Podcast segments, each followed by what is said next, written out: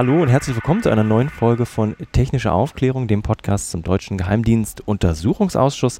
Wir machen diese Aufnahme heute hier am 20. Juni 2016. Wann genau das Ganze rauskommt, ähm, werden wir noch sehen.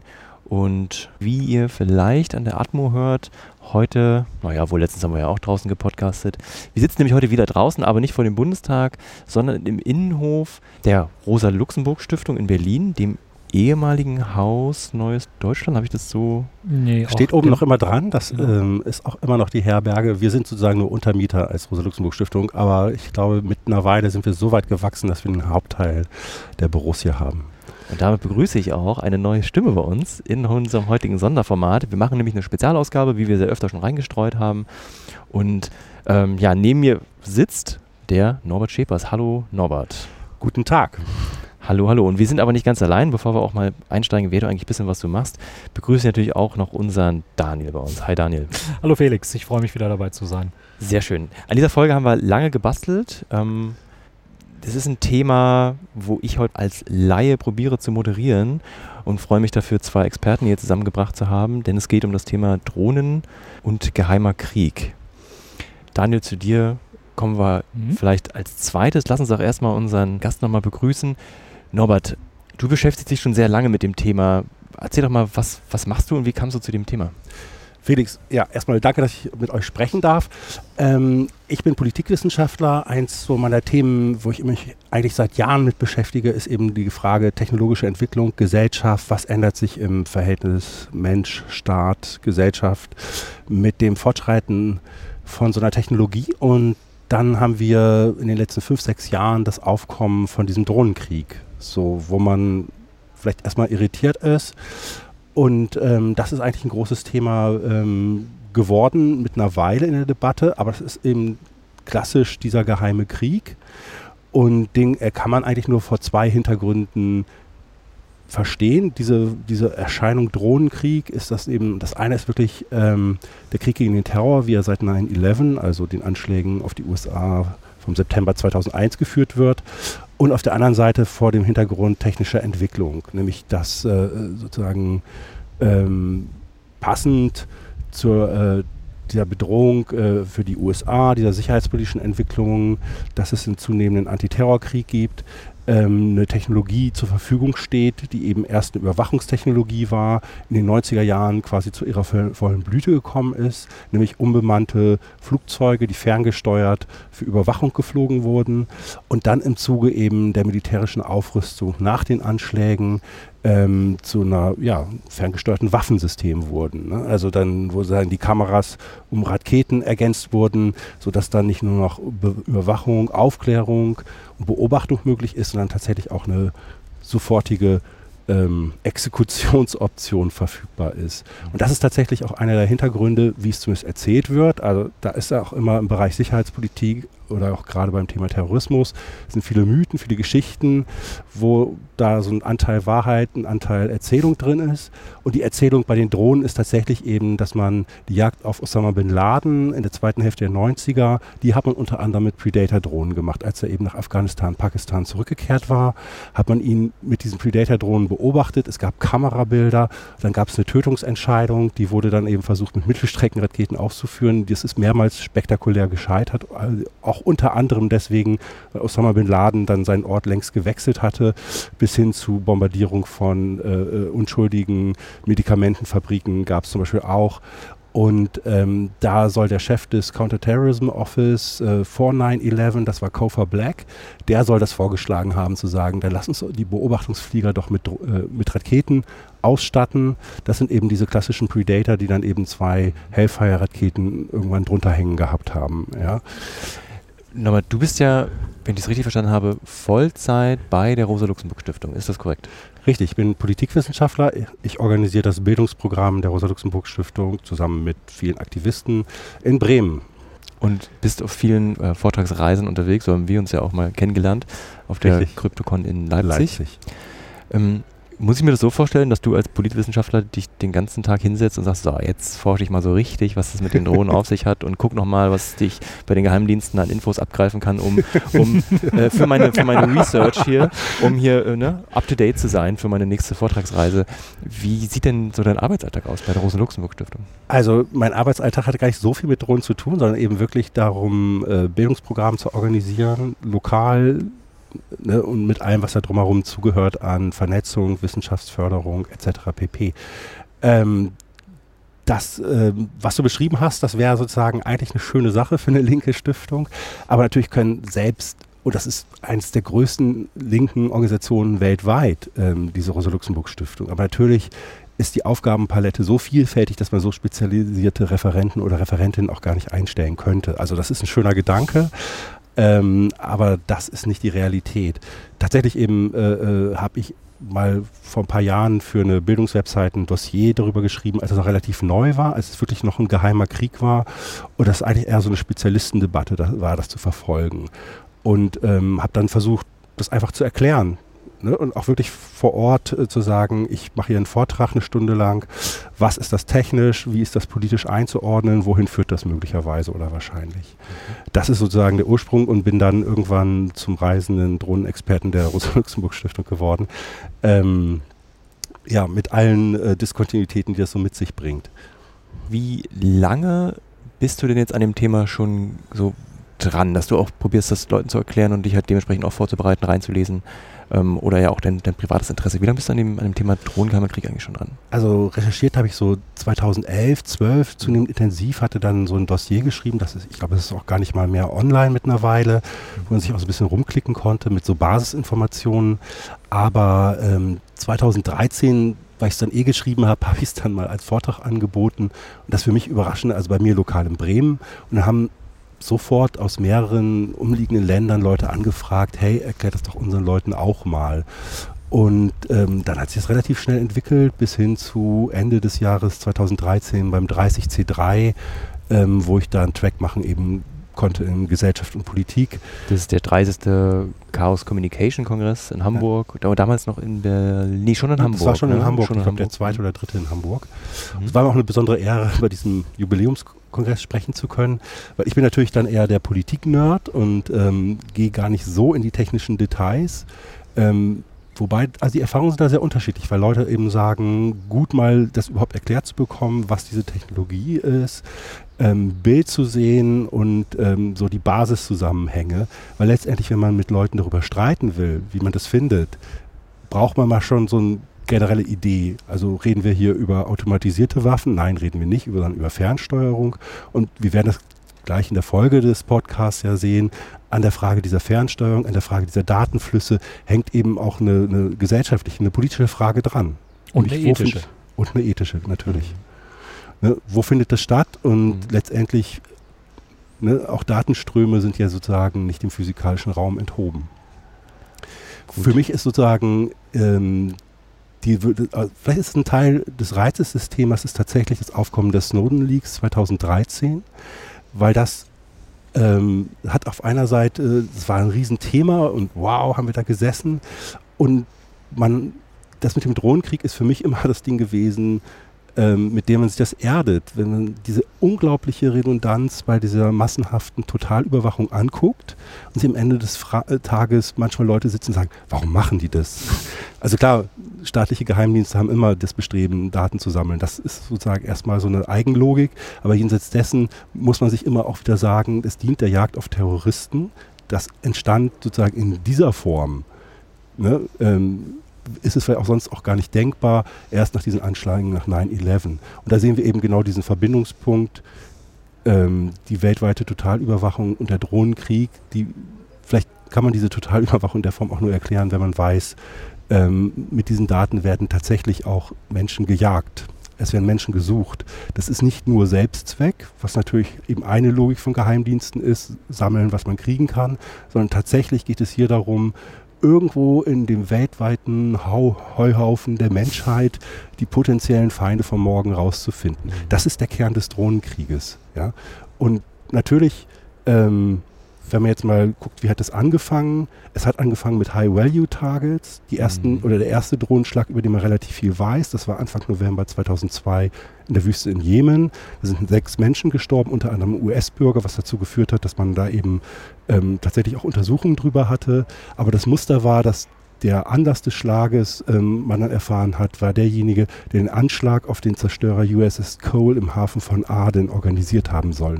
Ungefähr ein Jahr vor 9-11.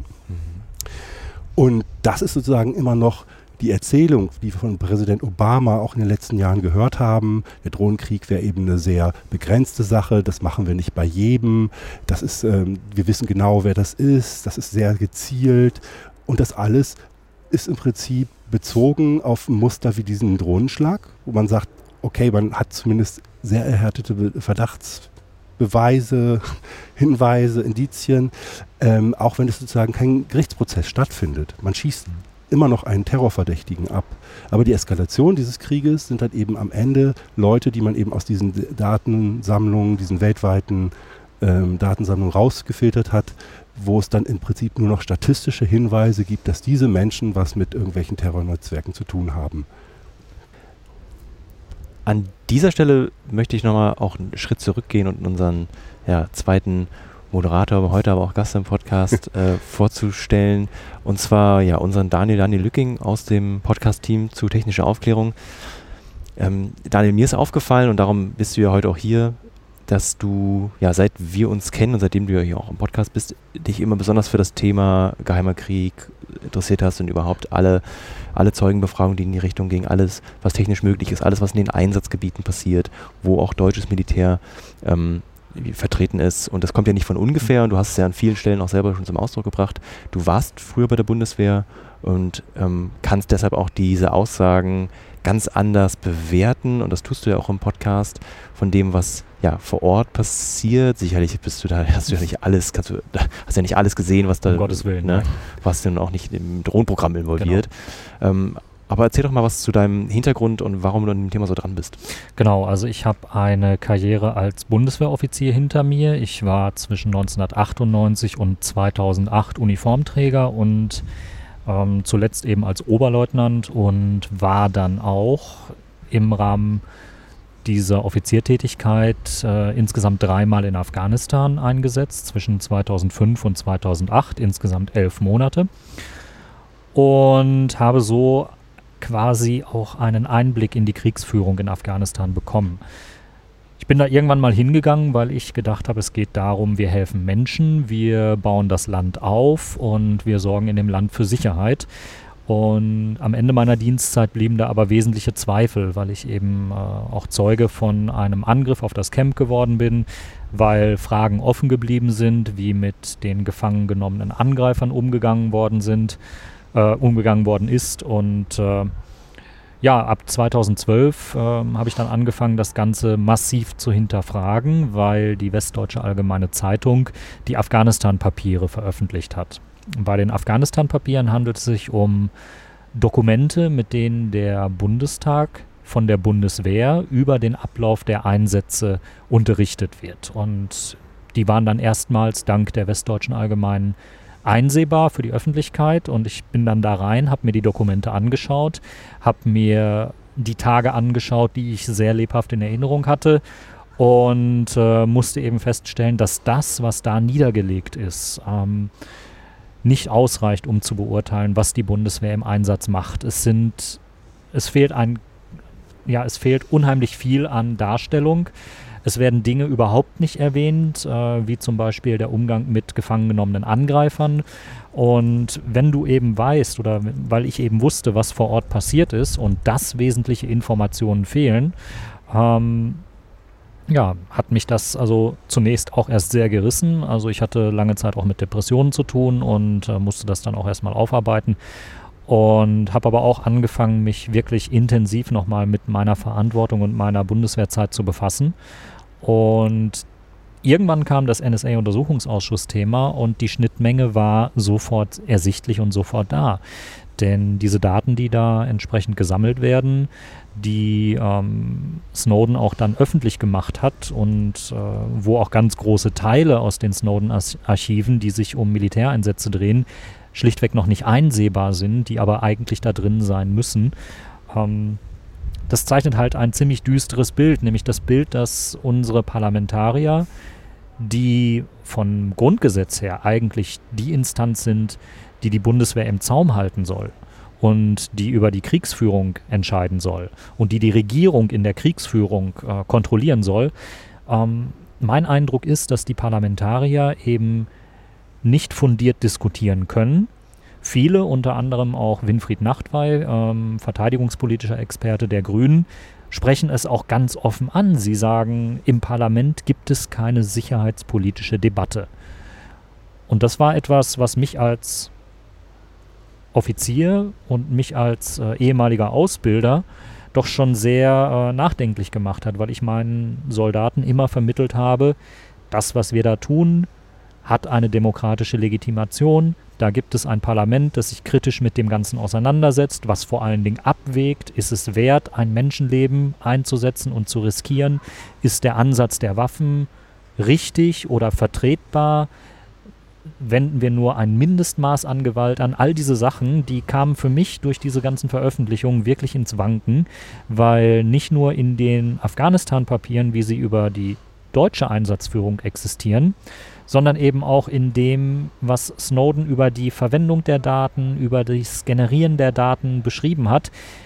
Da stecken für mich so viele Aspekte drin, wo ich sagen muss, das ist kein verantwortungsbewusstes Handeln mehr, hier werden Dokumente nur noch geschrieben, um sich von Verantwortung frei zu machen oder nicht noch mehr Leute mit Verantwortung zu belasten. Und das sind Dinge, die ich einfach nicht mehr mittragen kann. Und deswegen bin ich als Konsequenz aus dem Ganzen eben auch zum Kriegsgegner geworden.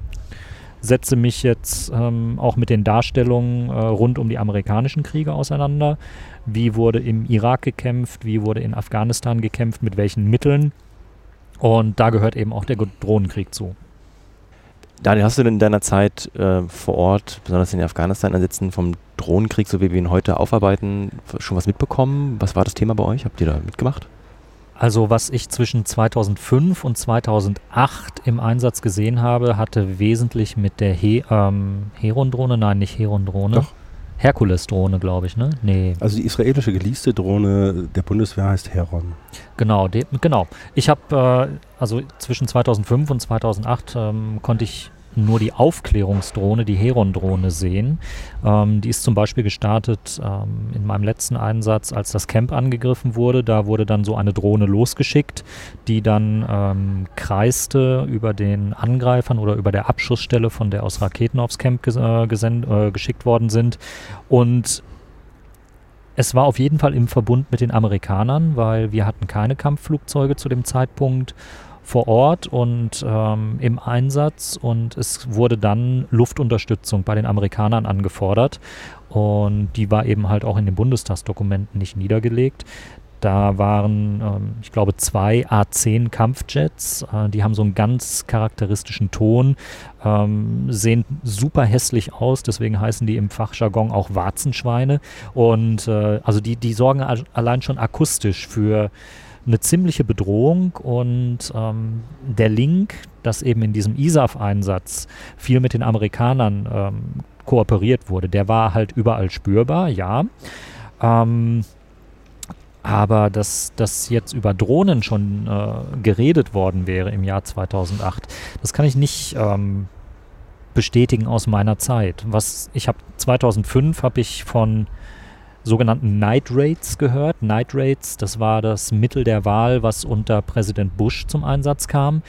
Da schickte man einfach SEAL-Teams äh, in bestimmte Dörfer, in bestimmte Häuser, wo man äh, Zielpersonen vermutete, ähm, sprengte die Türen auf, äh, nahm das Haus ein, äh, schnappte die Personen und äh, brachte sie in Militärgefängnisse.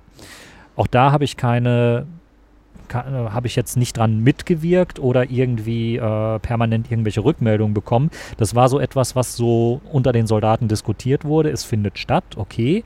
Ähm, aber es ist jetzt nicht so, dass jeder Soldat, der nach Afghanistan kommt und irgendwo sitzt, äh, ein volles vollen Eindruck von all dem hat, was da stattfindet und dann auch schon gar nicht von, von Dingen, die ähm, wie der Drohnenkrieg da auch gerade noch im Entstehen sind. Und äh, das sorgt natürlich dafür, dass im Nachhinein so mit ein paar Jahren Abstand äh, so das Bild reift, an was man da alles beteiligt gewesen ist und was zu der Zeit eigentlich schon stattgefunden hat.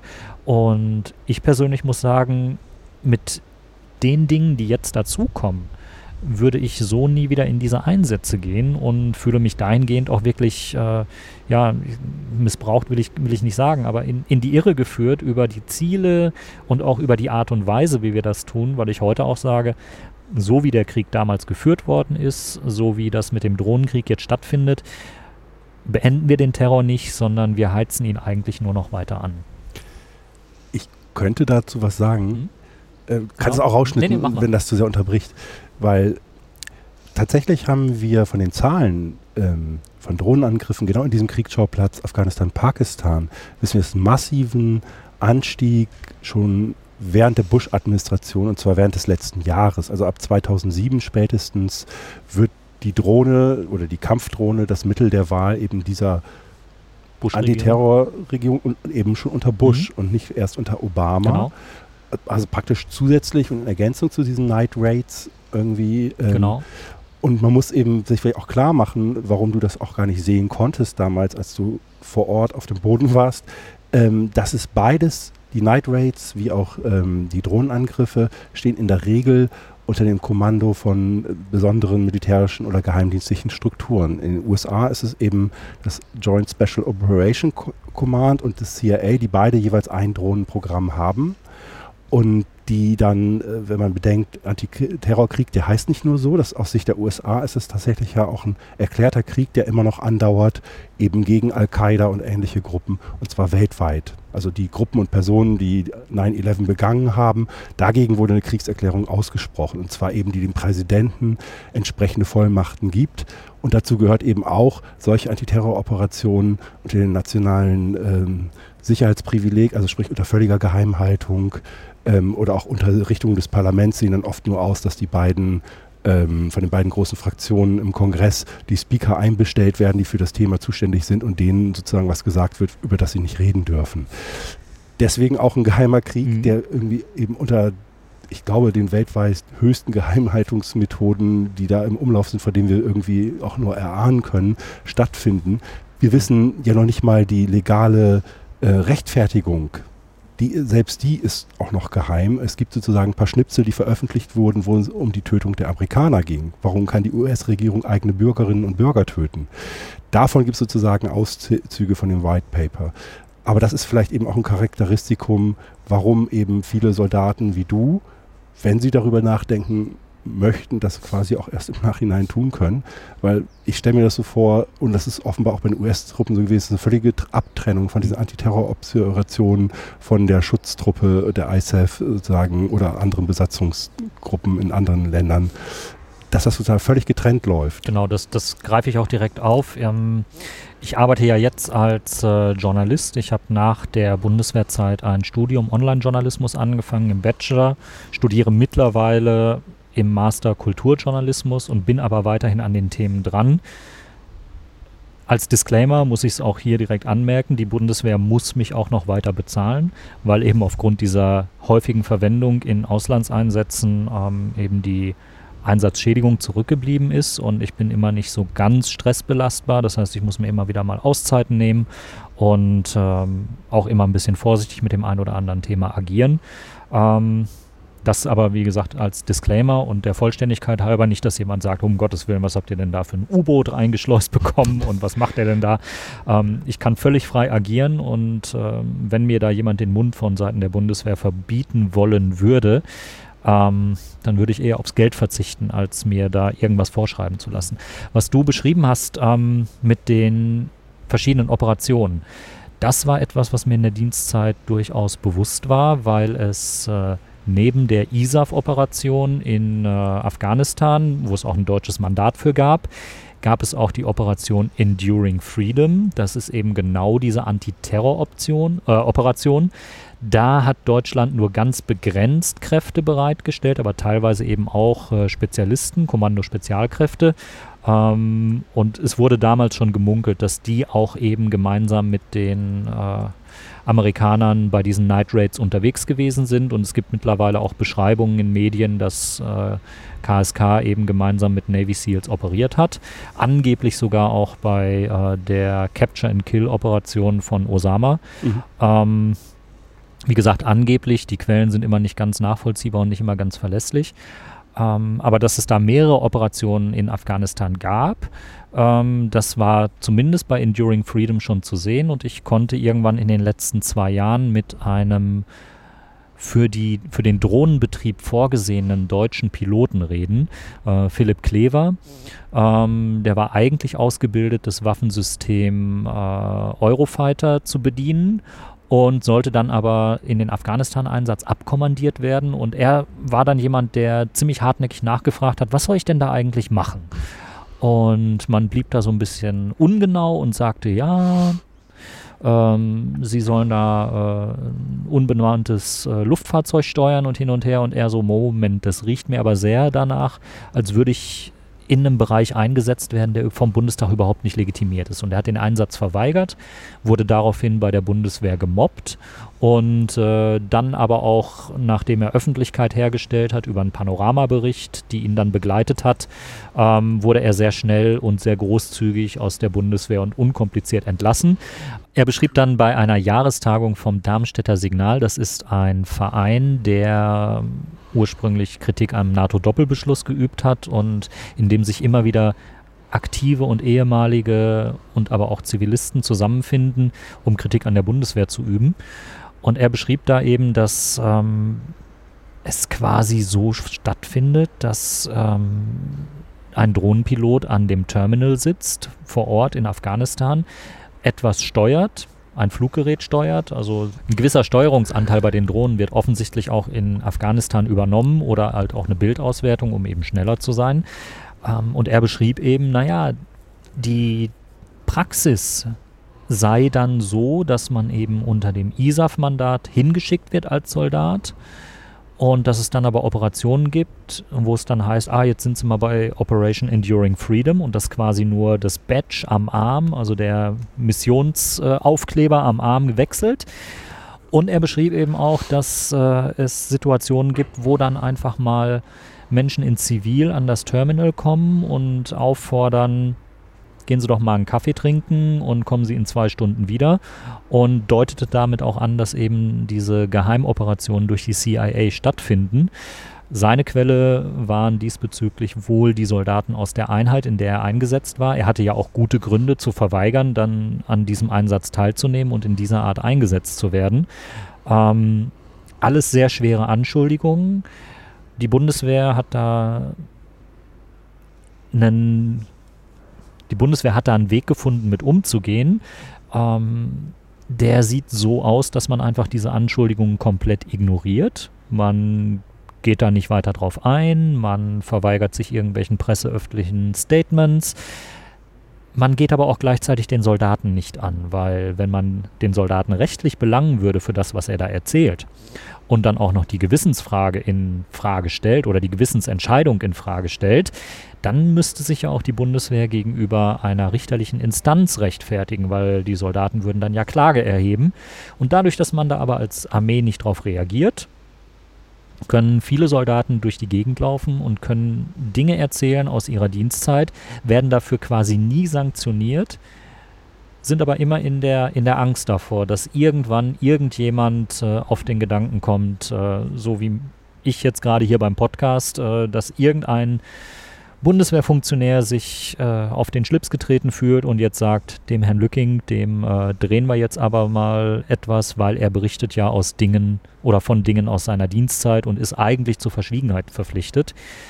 Ähm, Ob es da jemals jemand drauf ankommen lässt, das ist die Frage. Ähm, aber dieses Drohszenario, das wird über die Dienstzeit, die man da ist, erstmal sehr stark kultiviert. Jeder Soldat hat irgendwie Angst, irgendwelche Geheimnisse zu verraten. Und deswegen tun es die meisten nicht, reden nicht darüber, was in den Einsätzen passiert und geben halt auch keine, keine Geheimnisse preis. Und wenn dann aber wirklich, wie in meinem Fall oder wie im Fall des US-Drohnenpiloten Brandon Bryant oder Drohnen-Operator, Drohnenbedieners Brandon Bryant, ähm, die moralische Verletzung so groß wird, dass man eben als ehemaliger Soldat eigentlich keine Wahl mehr hat und darüber reden muss, um das auch zum Thema zu machen, weil Schuld auf sich geladen wurde, ähm, ja, dann gibt es eben immer wieder Fälle, wo Soldaten den Mund aufmachen und in Frage stellen, an was sie da beteiligt waren. Daniel, du hast gerade schon den Brennan Bryant erwähnt. Äh, aufmerksame Podcasthörer werden ihn aus Folge 17 kennen. Das ist die öffentliche Sitzung vom 15. Oktober 2015.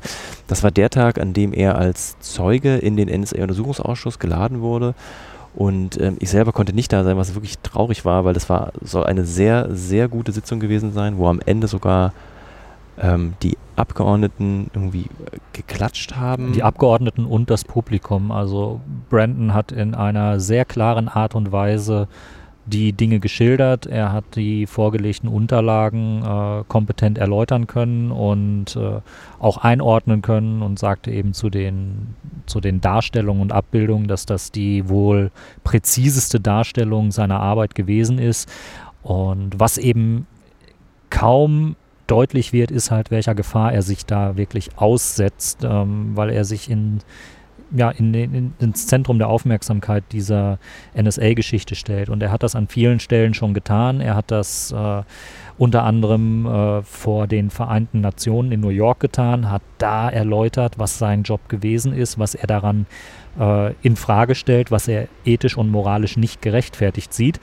Und man muss zu Brandon Bryant wissen, ähm, auch er hat stark mit seiner Erfahrung zu kämpfen und äh, wird auch durch die US-Armee derzeit nicht adäquat und angemessen versorgt. Und das sind eben, das sind eben Dinge, wenn so eine psychische Belastung da gewesen ist und eine Aufarbeitung nicht möglich ist und der Lebensunterhalt gefährdet ist mit allem drum und dran.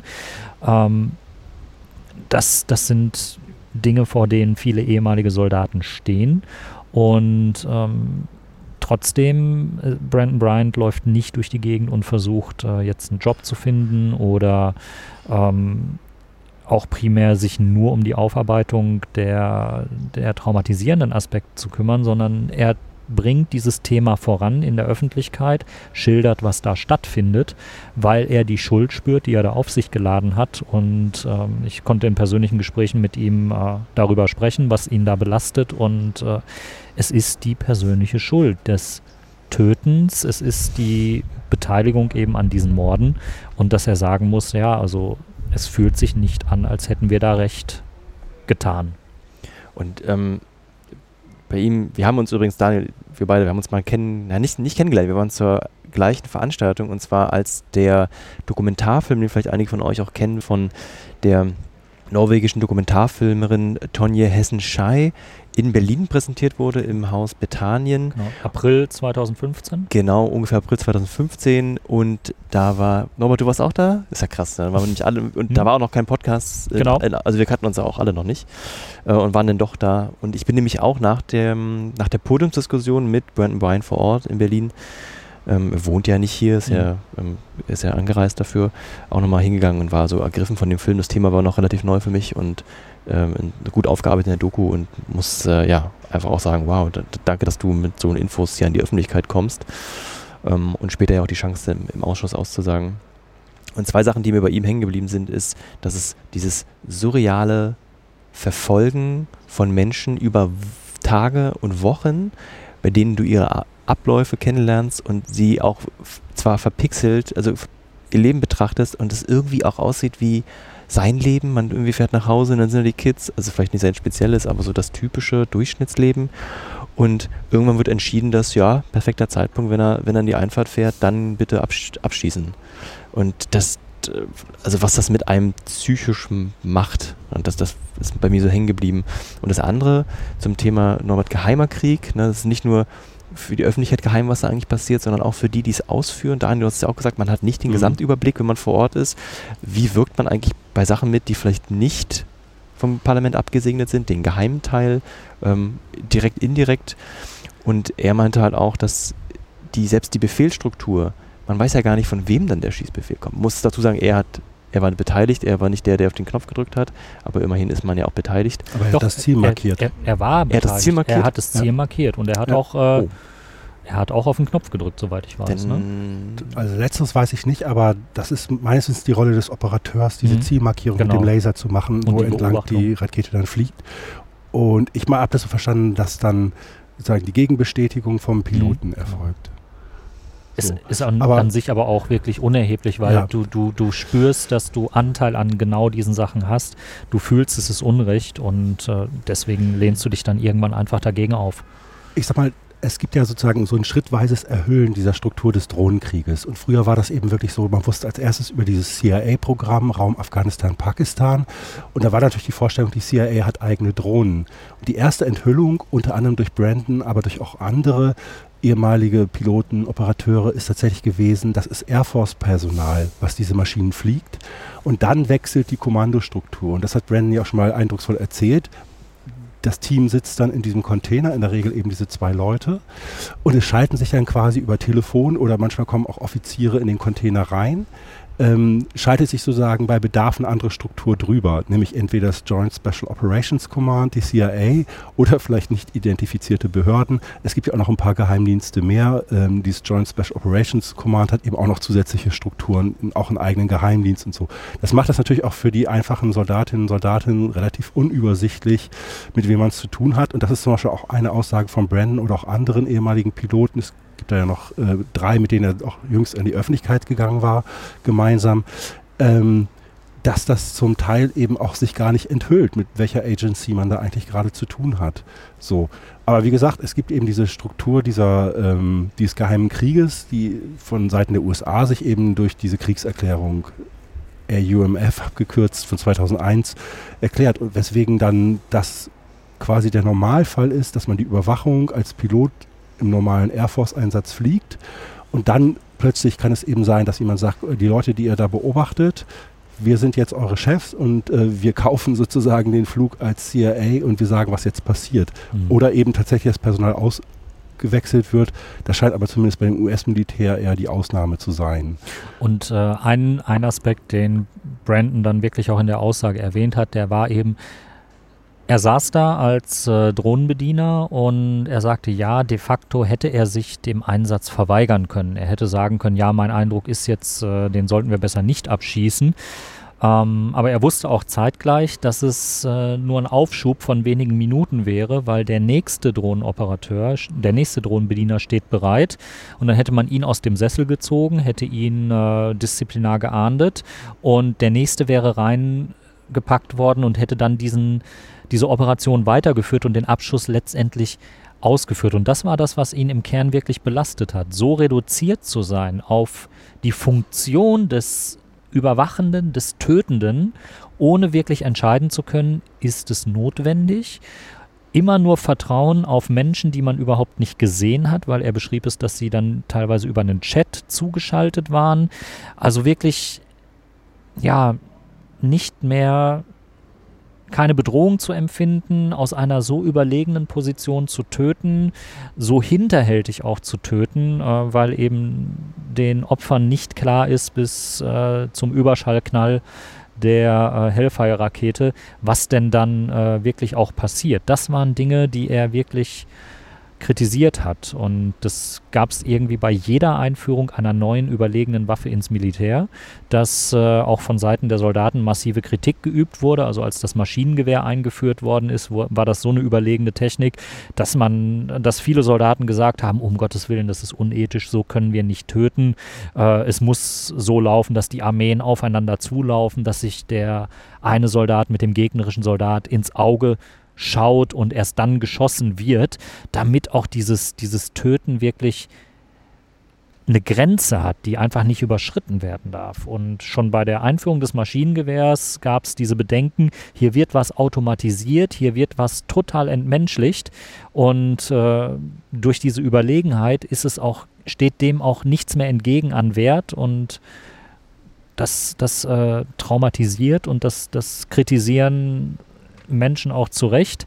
Ähm, dass man nicht töten soll, steht irgendwo auch in der Bibel und auch ein, ein gesellschaftliches Tabu dieser, dieser Größenordnung zu brechen und dann auch so, ja, so, so technisch überlegen zu brechen, das, das macht was mit den, mit den Menschen. Kann ich nur bestätigen. Und das Aber das äh, ja, zynische und interessante zugleich ist sozusagen von der anderen Seite her der Befehlskette, ist genau das, was du schilderst, der veränderte Akt des Tötens ähm, bis hin zu einer Automatisierung von Kriegsführung. Eine der großen gesellschaftlichen Triebkräfte, warum wir diese unbemannte Technologie weiterentwickeln, warum wir am Ende robotische, also teilweise autonom handelnde Computer, die Drohnen steuern. Da, es gibt entsprechende Prototypen, die bereits geflogen werden. Das ist der Trend, wo unglaubliche mhm. Summen von, für, für Entwicklung und so weiter reinfließen der schlagende Vorteil aus Sicht der Militärplaner und Verantwortlichen ist natürlich, um bemannte Technologie zu haben, es gibt keine eigenen Opfer mehr. Und wenn wir uns die letzten 100 Jahre Krieg angucken, das, wo Supermächte, Weltmächte verloren haben, das sind die asymmetrischen Auseinandersetzungen. Nicht die großen Konflikte zwischen, ähm, zwischen ja, ähnlich entwickelten Militärapparaten sind da die treibende Kraft, sondern tatsächlich die Suche nach einer Möglichkeit, sowas wie Vietnam, die beiden Afghanistan-Kriege, also beide Großmächte hatten ihr Afghanistan ähm, und so weiter. Dass man da sozusagen Antworten findet, die diese Kriege äh, weiterhin führbar führen. Also es gibt viele Diskussionen über postheroische Gesellschaft. Das finde ich hat auch immer einen hässlichen Beigeschmack, als wäre das der Normalzustand, dass Menschen bereit sind äh, zu sterben ne, und nicht nur sozusagen für die Sicherheit von Menschen zu sorgen wie Polizei, sondern tatsächlich auch Kriege zu führen. Ähm, das finde ich ja erstmal was Positives, dass da Menschen sozusagen zunehmend ihre Bedenken, äh, dass es auch ein politischer Faktor wird, dass man das nicht mehr einfach so machen kann. Und die Gegenantwort ist tatsächlich eben eine große Menge Forschungsgelder, die man in diese Umwelttechnologie reinsteckt. Wir haben das eben erst als Aufklärungssysteme gehabt eben gerade nach dem Vietnamkrieg hat man dann äh, gesehen, dass er einen gewissen Vorteil bietet, unbemannte Aufklärung zu betreiben. Und Israel aufgrund seiner besonderen Sicherheitslage, ähm, aber eben auch die USA vor Grund, Hintergrund dieser Überlegungen, die Sowjetunion haben diese Technologien dann entwickelt. Ja, und wir haben äh, da Düsenjäger-Drohnen, äh, ähm, zum Beispiel im Vietnamkrieg im Einsatz gehabt, die Firebee. Ähm, und das ist alles die Basis dann zusammen mit so einer technischen Entwicklung von Internet, universeller Infrastruktur, globales Netzwerk von Satelliten und so weiter, ähm, eine Computerisierung, die eben flugfähig wird, weil sie klein genug ist. Das alles zusammengenommen äh, führt dann eben dazu, dass wir in den 90er Jahren diese Technologie haben. Und jetzt haben wir eben diesen Einsatz im Antiterrorkrieg und zwar explosionsartig in seiner Intensität.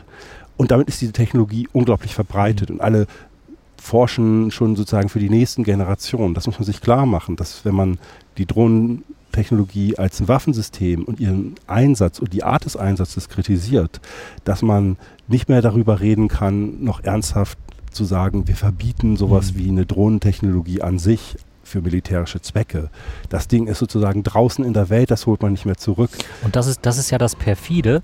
Wir haben in der Gesellschaft keine Diskussion darüber geführt, wie dieser Einsatz dieser Waffe stattfinden soll. Setzen wir diese Drohnen jetzt dazu ein, dass sie über Fußtruppen der Armeen kreisen und quasi die einzelne Einheit beschützen, die irgendwie eine Patrouille läuft. Ähm, setzen wir die Drohnen ein, um aus überlegener Position Leute zu töten? Und wie entscheiden wir überhaupt, ähm, wie diese Tötungen legitimiert werden? Und das ist der wesentliche Punkt, der jetzt in der Kritik steht. Also der ähm, ehemalige CIA-Chef, General Hayden, CIA-Chef. Und NSA-Chef. Und NSA-Chef, ja. ich glaube, er war beides. Ja. Ähm, prägte ja dieses äh, leidliche Zitat, äh, We kill people based on Metadata. Also wir töten Menschen auf Basis von Metadaten. Und was heißt töten auf Basis von Meta, äh, Metadaten? Ähm, da werden einfach irgendwelche Datensätze genommen, die in irgendeiner Art und Weise mit einem Menschen verbunden sind und äh, weil dieser Mensch als Terrorist gilt oder irgendwann mal den Stempel Terrorist bekommen hat, hagelt dann plötzlich eine äh, Hellfire-Rakete auf ihn hernieder und äh, wir können das vielleicht sogar mit Beispiel unterfüttern. Wir hatten mhm. letztes Jahr dieses Leak zu Skynet was sozusagen ein Programm war, mit dem man Al-Qaida oder Taliban-Kuriere im Kriegstheater Afghanistan, Pakistan aufspielen wollte. Man hat dann eben äh, vor allen Dingen Handydaten und ähnliche Bewegungsdaten genommen, reingefüttert. Dann macht man eben so eine Datenanalyse und kriegt daraus bestimmte Muster und versucht die dann mit den Mustern, wo man sagt, da sind die Daten von einem Kurier, wo man es weiß, übereinzubringen. Ne? Das ist so, wie man Data Mining betreibt. Und dann gibt es eben genau diese geleakten Folien, wo dann äh, das alles erklärt wird informationstechnisch und dann gibt es sozusagen das Ergebnis, was freudestrahlend präsentiert wird und äh, wo er sagt, hier, der Mann hier, der ist äh, Mitglied von Al-Qaida, der ist Mitglied der Muslimbrüderschaft und übrigens ist das der Büroleiter von Al Jazeera Pakistan. ähm, das ist ein Bild, was sich sozusagen aus seinen Bewegungsdaten ergeben hat, aus nichts anderem. So, und die andere Sichtweise ist natürlich, der ist Bürochef von Al Jazeera, er ist investigativer Journalist, er ist für ein Kriegsgebiet zuständig, das sind Konflikte, der fährt dahin und interviewt die Menschen. Und das hat ihn sozusagen in dieser Folie, in dieser Datenauswertung der NSA zu einem High-Level-Target werden lassen, mhm. was dann auch noch gefeiert wurde. Also es ist ja irgendwie auch nicht jetzt unsere Interpretation, sondern das ist die Originalschulungsfolie mhm. der NSA, mit der sie dann sagen, schaut mal, was für einen Funk wir gemacht haben, mhm. ja, wo es offensichtlich noch nicht mal die Menschen, die dann diese Computerauswertung angucken, auf die Idee kommen zu sagen, okay, das kann man so sehen, aber die Daten könnten genauso gut auch eine andere Geschichte ergeben. Und das ist das Erschreckende. Ne? Ich habe vorhin diesen Zusammenhang hergestellt, massenhafte Überwachung ähm, der NSA und andere Ge Ge Geheimdienste sind die Basis für diese ganzen Ziellisten, mit denen, oder Tötungslisten könnte man sagen. Ähm, und wir sehen, dass es eben auf Datenauswertungen beruht, mit denen man sonst das Kaufverhalten äh, jetzt etwas vereinfacht gesagt, das Kaufverhalten äh, von Menschen in Industrienationen überwacht, um äh, äh, perfektere Angebote machen zu können. Ne? Da sind einzelne Fehlleistungen völlig egal, da hängen keine Menschenleben davon ab. Und wir sehen, dass der Drohnenkrieg in seiner Gesamtheit in einem unglaublichen Maße auf Computerauswertung beruht. So, ne, wenn wir also darüber reden, was für eine Technologie haben wir, unbemannt, ferngesteuert, das hat erstmal nichts mit Robotern und künstlicher Intelligenz zu tun. Aber diese ganzen Daten, die da anfallen und die dann nochmal dazukommenden Daten, die die Drohnen selbst durch die Massenüberwachung in den Zielgebieten, wo sie eben 24/7 fliegen, selbst sammeln, Videodaten, Handydaten und so weiter. Ja, wenn wir sehen, dass das alles nur noch bewältigbar ist mit Maschinen, ne, die sozusagen im besten Fall die Ergebnisse noch von Menschen überprüfen lassen, ne, dann sind wir jetzt ja im Prinzip schon bei einer Art von automatisierter Kriegsführung wo die Fernsteuerung viel höhere, zu höherem Maße durch Menschen erledigt wird als die eigentliche Datenauswertung. Und dann haben wir zugenommen sozusagen noch einen Trend, dass die Militärs natürlich sagen, die Übertragungskapazitäten sind ein Problem. Es werden, das sagte auch Brandon Bryant, kommerzielle Satelliten dazugeholt, um überhaupt das alles noch steuern zu können. Sie haben gar nicht genügend eigene militärische Satelliten, sondern benutzen auch Fernsehsatelliten für die Steuerung der Drohnen. Und man hat natürlich eine Zeitverzögerung, dass die Daten nicht in der Drohne ausgewertet werden können. Alles spricht dafür, zukünftige Drohnengenerationen mit viel mehr autonomer Intelligenz auszustatten, damit die sozusagen auch für nicht asymmetrische Auseinandersetzungen viel besser gerüstet sind. Und das ist ein Trend, wo man dann äh, vielleicht relativ schnell auf der einen Seite so einen Konsens hat, na, man wird einen Computer ja keine Tötungsentscheidung fällen mhm. lassen. Aber was dann die menschliche Aufsicht ist, die dann noch bedeutungsvoll ist und zum anderen Urteil kommt oder überhaupt nochmal zu einer kritischen Distanz zu dem, was der Computer vorlegt, das ist die große unbeantwortete Frage. Ne? Also, weil es ist ganz klar, das US-Militär sagt, das sind die am fortschrittlichsten. Die haben in ihren Terms of Service, äh, also Rules of Engagement stehen, ähm, dass sozusagen der Mensch die letzte Tötungsentscheidung fällt. Kein Computer darf das tun. Aber ob das in zunehmendem Maße von Automatisierung noch eine wirklich eine bedeutungsvolle Aufsicht ist, die der Mensch, oder einfach nur Enter, weil man gar keine andere Sicht auf das Geschehen mehr haben kann als der Computer. Das wird eine der großen Fragen sein, wenn man zukünftig darüber reden muss, wie diese automatischen Waffen eigentlich ja, völkerrechtlich, humanitärrechtlich überhaupt noch regelbar sind. Wo kommt denn die Tötungsentscheidung momentan her? Ich meine, wenn drin steht, es muss ein Mensch die Entscheidung treffen, dann ist es doch am Ende der Mensch oder nicht? Klar, aber wir wissen, das gehört zu den geheimen äh, Dingen. Ne? Wir wissen, dass es die beiden Menschen an der Drohne, die das fernsteuern, mhm. die sind es nicht, mhm. sondern sozusagen weiter hoch die Kommandokette. Und je nachdem, wer sozusagen den Flug dann übernimmt, sind das dann eben so Strukturen wie dieses Joint Special Operations Command, was eben die Vereinigung der Spezialkommandos äh, äh der US-Streitkräfte ist, also eben die SEALs und äh, ähnliche äh, Leute und die eben wirklich ein eigenes Drohnenprogramm haben, inklusive eigener geheimdienstlicher Strukturen, die mit anderen Geheimdiensten wieder zusammenarbeiten. Das wissen wir eben auch aus den Snowden-Fights, dass da dann äh, zum Teil auch sehr parallele Sachen laufen, ähm, die dann manchmal einfach andere Namen haben, aber eine ähnliche Technologie sind. Zum Beispiel dieses massenhafte Handy-Datensammeln.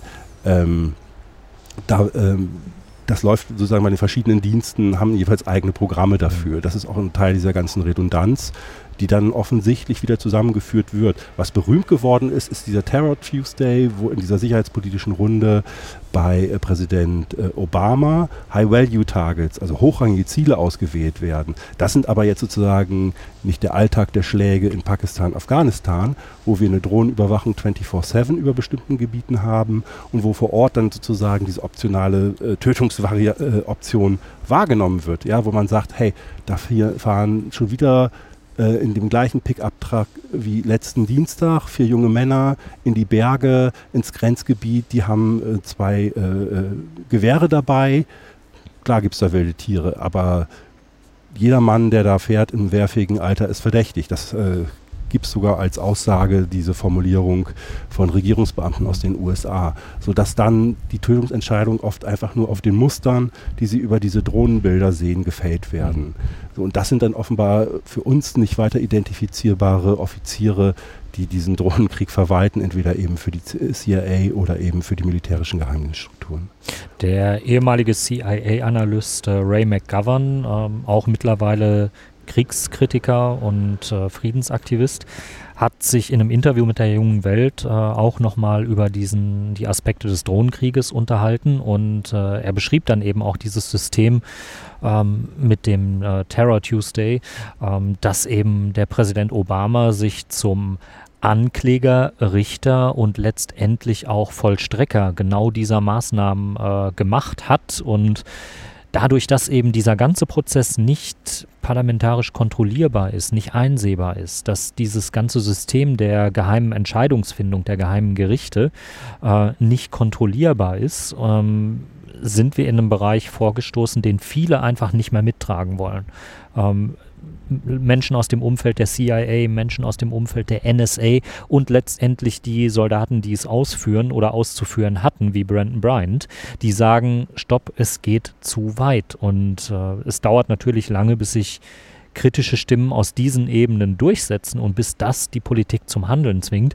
Aber wir sind jetzt Stück für Stück, rücken wir näher an genau diesen Punkt ran, dass die Politik wirklich in die Verlegenheit kommt, keine Ausreden mehr zu finden und keine Ausreden mehr zu haben. Ähm, wenn natürlich irgendwo wieder ein Terroranschlag passiert, äh, wo dann die Behauptung existiert, naja, mit Drohnen hätte man das verhindern können, ähm, dann ist diese ganze Debatte wieder zurückgeworfen und da haben wir ja eigentlich alle auch ein bisschen Angst vor, dass das irgendwann passieren könnte. Ähm, aber so läuft eben diese Legitimierung von dem Ganzen. Es wird erst ganz lange geleugnet, dass etwas stattfindet. Ähm, Vorher hat man niemandem erzählt, wie dieser Drohnenkrieg stattfindet. Man hat nicht darüber diskutiert, ob man die Technik haben will als Gesellschaft und ob man bereit ist, diesen Preis zu zahlen. Es gibt keine Strukturen, die nachvollziehbar sind. Irgendwann fliegen diese Dinge Stück für Stück auf und werden einsehbar. Dann gibt es Kritik und äh, irgendwann dann ist die Regierung zum Handeln gezwungen. Und es ist derzeit wirklich ein, ein Spiel auf Zeit, was stattfindet. Und äh, die Amerikaner brauchen genau dieses Spiel auf Zeit momentan. Ja. Also ich finde es auch bemerkenswert, sich immer klar zu machen, wir haben eine sehr eskalierte Form von Antiterrorkriegsführung. Und das bekannteste ist mittlerweile, also in den letzten fünf Jahren geworden, der Drohnenkrieg.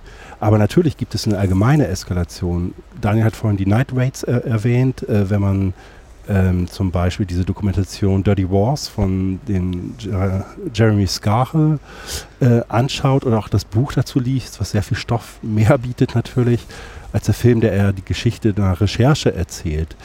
Aber da kriegt man eben sehr eindrücklich geschildert diesen Gedanken dieser Eskalation dieses Antiterrorkrieges. Ja, das ist, ist wirklich, äh, äh, das erzählt der Exum in dem Film auch, so ein ehemaliger Ranger, der dann äh, jetzt mittlerweile Wissenschaftler ist. Überhaupt kein Militärkritiker, aber der sagt dann eben so, ja, Anfang hatten wir dieses Deck of Cards im Irak, Top-Kader des Baath-Regimes, die haben wir halt abgearbeitet, sind ein paar übrig geblieben und dann gab es die nächste Zielliste. Ja. Waren keine 40 Leute mehr drauf, sondern dann waren das eben ein paar hundert Leute. Okay, haben uns durchgearbeitet und dann hatten wir eine Liste mit ein paar tausend Leuten wow, wie ist das so groß geworden? Ja, das erzählt er mal so locker runter und das ist für mich so eins der Symbole, die da entstanden sind. Das ist irgendwie, ja, das ist wie Rasenmähen irgendwie. Du kommst nicht hinterher, es wuchert so und das ist natürlich ein böses Bild, aber anscheinend ist es eine große Verzweiflungsstrategie, zu sagen, wir führen diesen Kampf. Es darf nie wieder einen Anschlag auf unserem Homeland geben, so jetzt aus der Sicht der USA gesprochen. Und man endet damit, dass man sozusagen immer mehr Konflikte reingeht, sowas wie Jemen. Das ist vielleicht vorher eben unspektakulär gewesen. Da gab es relativ kleine Al-Qaida-Präsenz, aber das ist eben Teil dieses Bürgerkrieges mit dem Antiterrorkrieg geworden. Und man hat das Land völlig destabilisiert am Ende. Also nicht nur, aber auch wegen den US-Beiträgen sozusagen. Und ähm, man hat eben eine der virulentesten Terrorgruppen der Welt dann irgendwann da operieren gehabt oder eine virulentesten Zweige von Al-Qaida. Ja, und das, das lässt sich ja ein bisschen fortsetzen mit ein paar Schauplätzen wie Somalia und so weiter, ja, wo man eine ganze Reihe von äh, Staaten hat, wo es schlimmer geworden ist und nicht besser. Und dann fängt man aber nicht an mit dem Aufhören und äh, sozusagen langsam runterzufahren, auszusteigen in diesen Ländern, sondern macht halt immer weiter und kriegt offenbar immer stärkere Gegenreaktionen. Und das ist dann gar keine Frage mehr von rechts oder links in den USA, wenn man da redet. Da hat man ehemalige rangige Administrationsmitglieder aus der Bush-Ära, die sagen, das führt uns alles zu nichts. Lass uns lieber das ganze Geld in die Entwicklungshilfe stecken und gucken, ob wir da nicht mehr mit Frieden mitschaffen, als sozusagen mit dem Wunsch sozusagen Aufstände einfach niederzukämpfen überall, weil der Widerstand immer größer wird. So und diese Eskalation von diesem Drohnenkrieg, ne, die ist dann sozusagen das größte Symbol, was wir da haben. Also überschattet halt noch das, was mal Guantanamo sozusagen als Skandal bedeutet hat, weil wie gesagt, es fängt als so eine High-Value-Target-Kampagne an, die noch glaube ich, für die meisten Menschen zumindest irgendwie nachvollziehbar ist, dass man jetzt sozusagen die 20 schlimmsten ähm, Planer von Al-Qaida mhm. versucht auszuschalten nicht legal nach unseren Vorstellungen, ja, weil es keine Anklage, kein Prozess, keine Möglichkeit, sich zu ergeben. Die hochrangigen Mitglieder von Al-Qaida, die da auf diese Art gejagt wurden, man weiß ungefähr, was sie getan haben sollen. Man kann nachvollziehen, warum sie dafür verfolgt werden. Ähm, und am anderen Ende dieser Eskalation haben wir dann eben eine große Anzahl von Menschen, und das sind tatsächlich die Mehrzahl der Drohnenopfer. Wir wissen noch nicht mal ihre Namen und offensichtlich auch nicht ähm, der Militärapparat der USA, der sie gejagt hat. Mhm. Selbst da sind die Namen nicht mehr bekannt, sondern die Menschen werden aufgrund von Daten und Mustern, die erkannt werden, umgebracht. Und das ist natürlich für sich genommen eine Obszönität, so, die die Menschen auch aufbringt und in, in Rage bringt und Wut erzeugt. Ja, deswegen muss man nicht zum Terroristen werden. Aber natürlich ist es ein Teil ähm, der Radikalisierungspotenziale, die wir mittlerweile auch kennen. Man kann diesen Menschen zuhören und die Geschichten hören. Ne, nicht jeder bringt sich deswegen mit einem Sprengstoffgürtel um, aber ähm, es wird so empfunden, der Westen tötet Muslime um ihrer selbst willen. Die Menschen, die meinetwegen in der Bergregion von Pakistan davon betroffen sind, die wissen nichts von den sicherheitspolitischen Erwägungen, die denen zugrunde liegen. Die sehen nur, dass sie aus für sie nicht nachvollziehbaren Gründen gejagt und getötet mhm. werden. Und es gab ja auch ziemliche, ver ziemlich verzweifelte Aktionen, auch gerade in Pakistan. Da haben äh, Menschen, und das ist bei Scahill auch beschrieben, da haben Menschen, die in diesen Tälern wohnen, ähm, die permanent die Drohnen über sich kreisen hören. Also es ist teilweise so, dass die Drohnen zwar in großer Höhe unterwegs sind und auch leise fliegen können, aber dass auch schon allein durch das äh, Motorengeräusch, was hörbar gemacht wird, ein Angstpotenzial erzeugt wird, sodass die Menschen wirklich in dem Bewusstsein leben, da schwebt gerade etwas über uns und das kann herniederregnen. Und eine Reaktion der Menschen, die beschrieben ist ähm, und die auch von Menschenrechtsorganisationen beschrieben wird, sie haben in drei Meter mal drei Meter großen Plakaten Bilder von Opfern der Drohnenschläge auf ihre Häuserdächer gemacht. Haben sie da ausgelegt, sodass der Drone-Operator der diese Ziele überwachen muss, genau die Bilder der getöteten unschuldigen Opfer sieht. Und Brandon Bryant hat eben beschrieben, ja, man hat vielleicht dieses eine legitimierte Ziel, also diese, diesen einen als Terrorist klassifizierten Menschen, ähm, den, der vielleicht auch zu Recht so klassifiziert ist, weil es vielleicht mal genügend Daten gegeben hat. Ähm, teilweise, teilweise wirklich ähm, Genau, also Nor Norbert zeigt uns gerade eins, äh, eins der Bilder, also die, die, die sind ja teilweise so weit, weitaus größer noch, also das sind, äh, ich müsste jetzt schätzen, äh, 10 mal 20 Meter in der Größe, wo dann auf einmal ein Drone-Operator ein Opfer eines Drohnenschlags sieht. Und wer auf, auf Twitter geht unter den Hashtag Not a Bug Splat, also es geht nicht darum, einen, einen Käfer zu töten, ja, ähm, das, das macht das soll so Operator-Slang sein, ähm, Bugs, weil die Leute auf diesen Zielerfassungsmonitoren, diesen Infrarotbildern, mhm. zum Teil sehr klein sind. Mhm. Und äh, das ist dann wie Käfer zertreten. Das ist die Erzählung, gibt es auch als das, Website. Und genau diese, diese Art von, von Kriegsführung, das ist das, was ähm, zum Problem wird. Und die Menschen, die dann sagen, da mache ich nicht mehr mit, das sind keine Feiglinge, die da irgendwie äh, vor irgendwas davonlaufen. Die haben wirklich eine, ein, ja, bei denen funktioniert der ethisch-moralische Kompass noch. Manche andere machen da eine ganze Weile lang mit und gehen dann irgendwann hinterher an den Folgen von dem, was sie getan haben, kaputt, weil sie in Depressionen, Alkoholismus oder Drogenabhängigkeit verfallen, weil sie die Bilder auch nicht mehr loswerden äh, über die Art und Weise, wie sie die Menschen getötet haben. Und wenn eben aus genau dieser Ebene auch Kritik jetzt kommt, dann müssen wir die hören und müssen etwas dagegen tun. Und es ist wirklich so perfide, so hat es Brandon Bryant beschrieben, dass ähm, einfach auch per se jedes Kind, was man aus dieser großen Höhe erkennt und was möglicherweise zwölf Jahre oder älter ist, als wehrfähig angesehen wird. Sprich, das ist ein möglicher Attentäter, ein möglicher Terrorist. Und diese, diese Namenslisten, die dann so angeschwollen sind und wo dann auf einmal tausende Leute draufstehen, ähm, denen kann man auch noch Opferlisten äh, gegenübersetzen, ja, weil eben rund um diese, um diese Ziele, die man definiert hat, eben auch noch ganz viele andere Menschen gewesen sind, Frauen und Kinder und ich glaube, Hilfsorganisationen gehen mittlerweile davon aus, dass äh, auf einen getöteten Terroristen zehn Kollateralschäden, zehn Menschen, die damit nichts zu tun haben, kommen. Und zusätzlich zu diesen zehn, die das überlebt haben, gibt es natürlich ganz viele Umstehende, die sehen, da sind zehn unschuldige Menschen gestorben. Also Und die zehn, die umgekommen sind, die haben natürlich noch Familie, genau. Bruder, Schwester, Mutter, die ja auch betroffen sind. Und auch, auch das sind Dinge, die die Drone-Operator, die Piloten, die Bediener wahrgenommen haben und die sagen, das ist sinnlos, was wir hier machen. Mit jedem Abschuss, den wir tätigen, schaffen wir zehn neue Feinde. Und wenn sich da nur einer von jeweils radikalisiert, dann haben wir eigentlich den Grund für den nächsten Angriff geliefert. Und das war letztendlich auch etwas, was mich in Bezug auf den, auf den äh, Bundeswehrangriff auf das Camp damals so nachdenklich gestimmt hat. Mhm. Wir haben da Angreifer festgenommen. Das war einen dieser Angreifer, habe ich gesehen. Ähm, das war ein alter Mann und ich habe mich, hab mich gefragt, was motiviert diesen alten Mann, ein Bundeswehrcamp anzugreifen? Und auch aus, aus anderen Erzählungen ähm, von Angriffen, was man da so rundherum wusste, warum jemand sich jetzt einen äh, Sprengstoffgürtel in Afghanistan umgeschnallt hat. Es war teilweise auch die pure Verzweiflung über die Angriffe, die stattfinden, über die Truppenpräsenz. Ein Fall wurde mir geschildert, da hat sich ein äh, amput beinamputierter Mann mit 20 Kilo Sprengstoff beladen lassen und hüpfte dann auf einen ISAF-Konvoi zu, um sich da in die Luft zu sprengen. Ähm, das muss irgendwie 2007 oder so muss das passiert sein.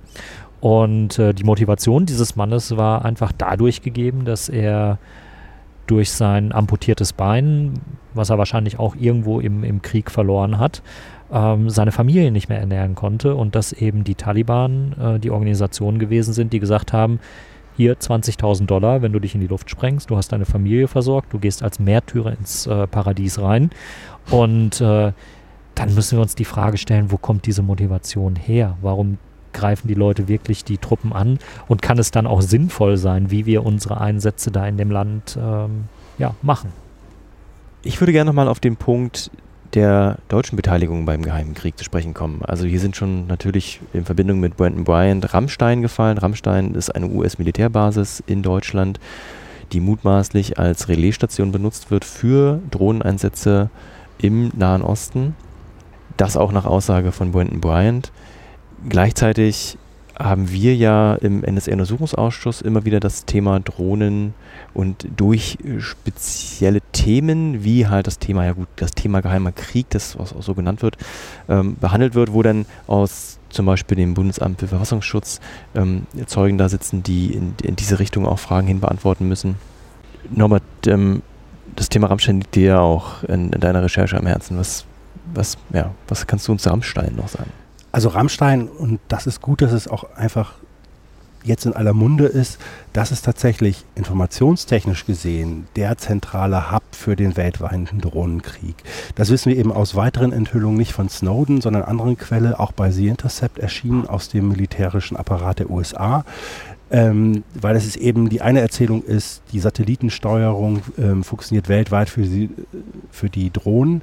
Das ist nicht die Realität, sondern ähm, man hat in Rammstein eine zentrale Stelle, wo alle Satellitenverbindungen eingehen. Da gibt es eine große Anlage mit vielen Schüsseln, die die Signale auffangen und dann gesammelt per speziellem Glasfaserkabel alles in die USA geleitet wird. Es gibt eben 15 GGS, das hatte auch Brandon Bryant vorab schon gesagt.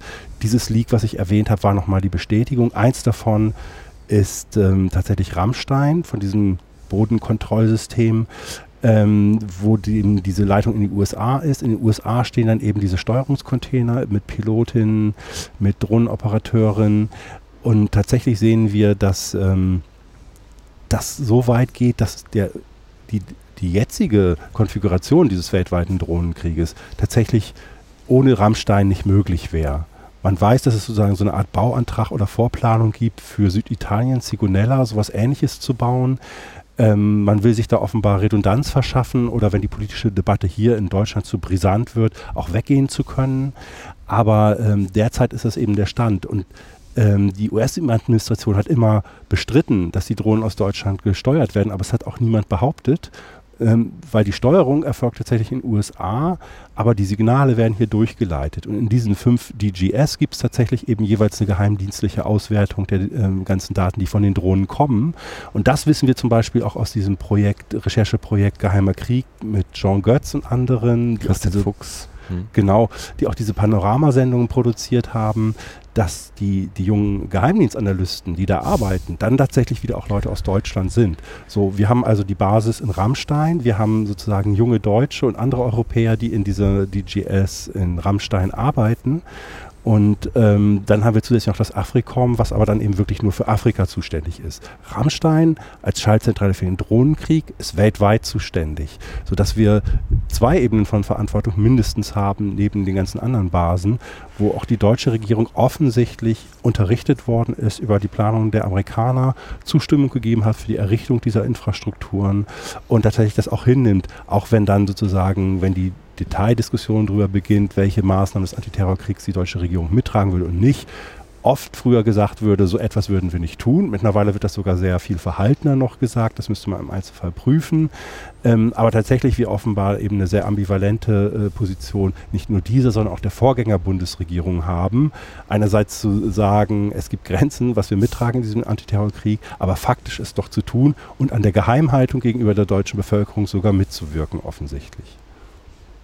Es sieht ja auch in diesem Drohnenkrieg momentan erstmal nicht so sehr nach einer deutschen Beteiligung aus, weil Deutschland ja derzeit in der öffentlichen Wahrnehmung ja auch überhaupt keine ähm, Kampfdrohnen hat. Das ist ja auch irgendwo korrekt. Das Einzige, was eben fliegt, sind so geleaste Überwachungsdrohnen, ähm, die man einsetzt. Das äh, Eurohawk-Projekt ist krachend gescheitert, angeblich, aber Teile der Drohnentechnik werden eben noch immer weiterentwickelt. Aber so in der öffentlichen Wahrnehmung sind wir in Deutschland so, äh, nee, Drohnen, das haben wir ja eigentlich nicht wesentlich.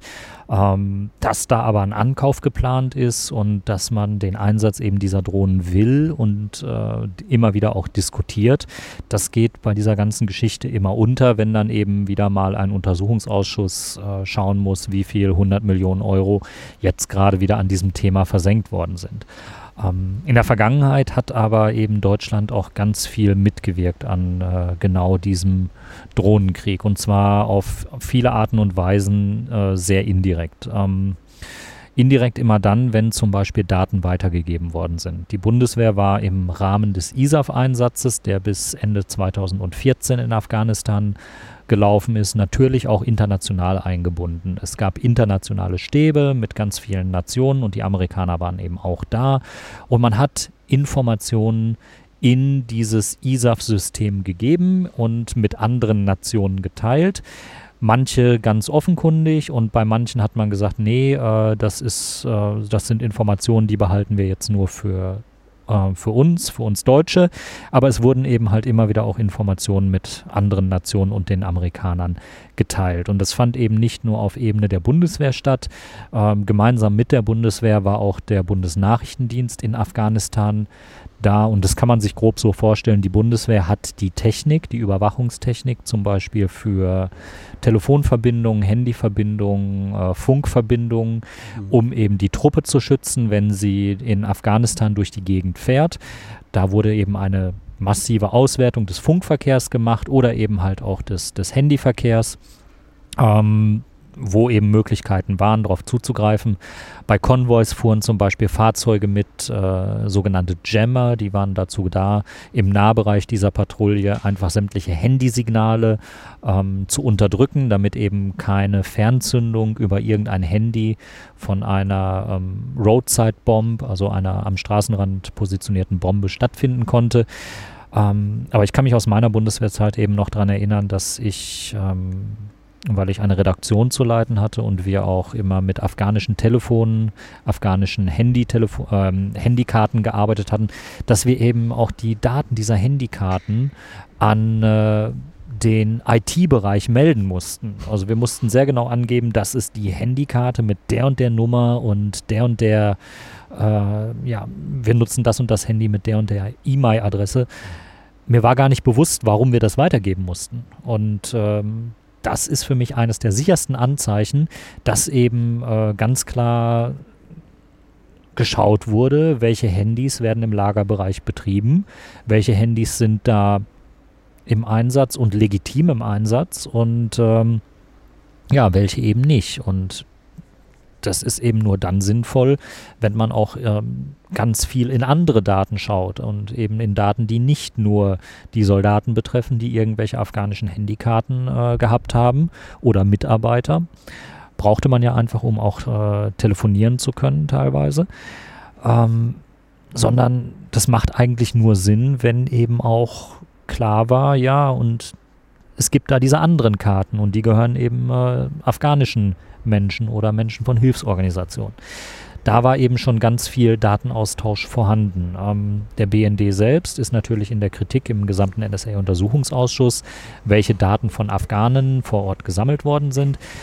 In den letzten Wochen äh, vor der Sommerpause des Ausschusses ist eben auch der, das Bundesamt für Verfassungsschutz in die Kritik geraten, weil eben offenbar auch Daten aus inländischen Ermittlungen, zum Beispiel zu Menschen, die dann von Deutschland nach Pakistan und nach Afghanistan gereist sind, dann eben auch weitergegeben worden sind. Und ähm, offenbar eben auch Handydaten, äh, die dann dazu genutzt worden sind, deutsche Staatsbürger im Afghanis afghanisch-pakistanischen Grenzgebiet äh, mit Drohnen anzugreifen. Und das sind auch Fälle, die der Bundestag versucht hat äh, zu untersuchen und wo dann eben ganz viele Parlamentarier auf Granit gebissen haben. Und äh, wir sehen es im NSA-Ausschuss immer wieder regelmäßig, dass ähm, Hans-Christian Ströbele da sehr engagiert nachfragt, weil er eben damals auch die äh, Drohnenschläge gegen die, äh, gegen zum Beispiel Benjamin Erdogan äh, untersucht hat. Und äh, da sind viele Daten geflossen.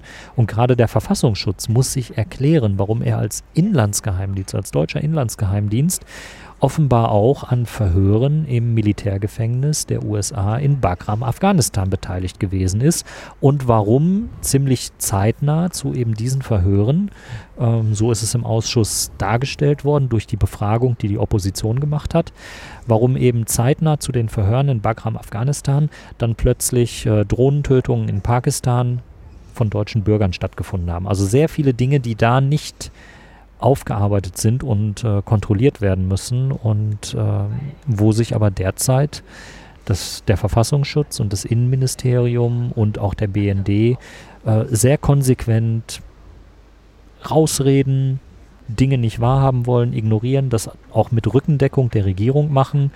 Und äh, das sind eben die Dinge, wo dann der Drohnenkrieg im ja, ohne, ohne dass jetzt ein äh, Drone-Operator wie Brandon Bryant auf, dem, auf der Tagesordnung steht, wo der Drohnenkrieg dann auf einmal doch im NSA-Ausschuss äh, stattfindet und eine Rolle spielt.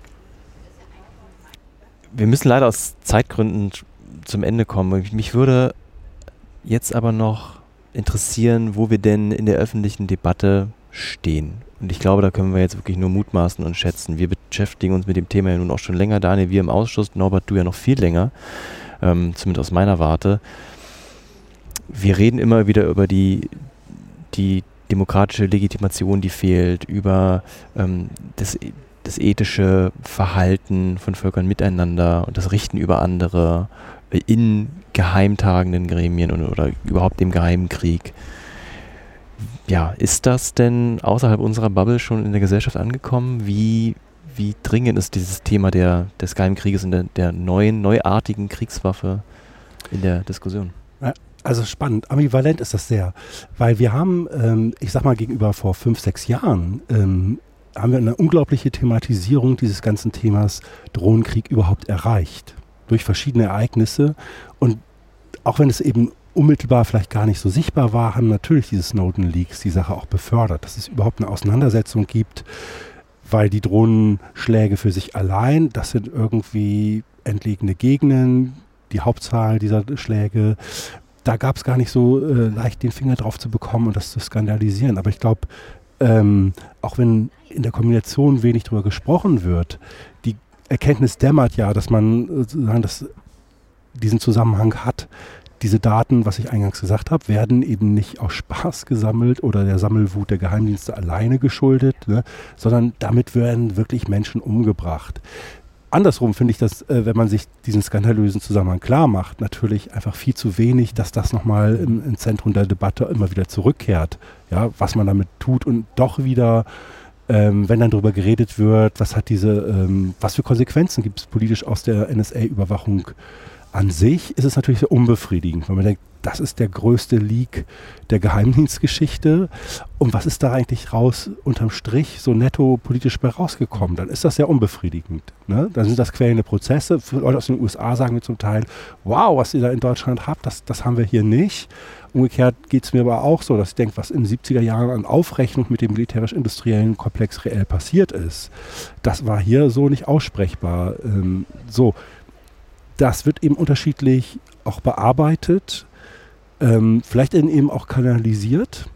Und das ist ja das Interessante, was kann daraus dann überhaupt an, an Folgen gezogen werden. Wir haben eine Sache mit dem, mit dem NSU, nationalsozialistischen Untergrund, diese Mordserie, ähm, wo bisher immer noch unklar ist, was genau das mit den staatlichen Strukturen zu tun hat.